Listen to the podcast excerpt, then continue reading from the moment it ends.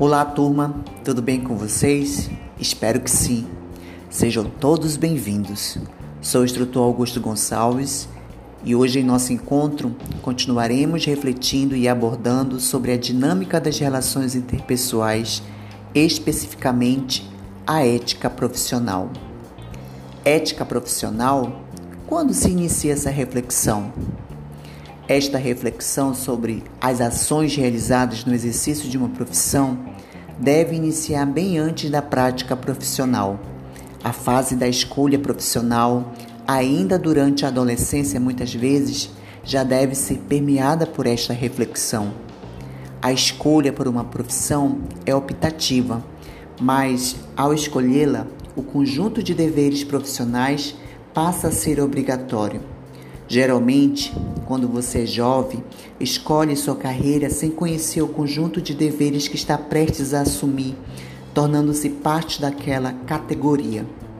Toda a fase de formação profissional, o aprendizado das competências e habilidades referentes a práticas específicas de uma determinada área deve incluir a reflexão antes do início dos estágios.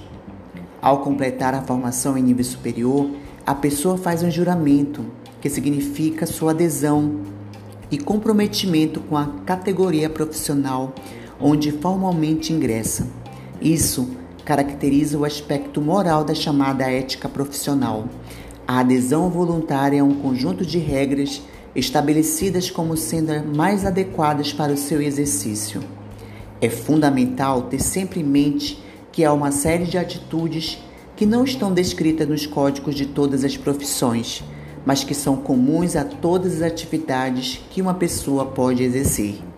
Atitude de generosidade e cooperação no trabalho em equipe, mesmo quando exercidas solitariamente em uma sala, fazem parte de um conjunto maior de atividades que dependem do bom desempenho desta.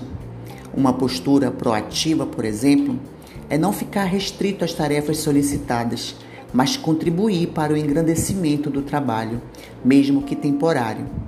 Se a sua tarefa é varrer rua, você pode se contentar em varrer e juntar o lixo, mas você pode também tirar o lixo que vê que está prestes a cair na rua, podendo assim futuramente entupir uma saída de escoamento e assim causar uma acumulação de água quando chover. Nos próximos encontros, continuaremos conversando sobre os principais conceitos envolvendo as relações interpessoais. Quero me despedir desejando bons estudos, continue se cuidando e até uma próxima oportunidade.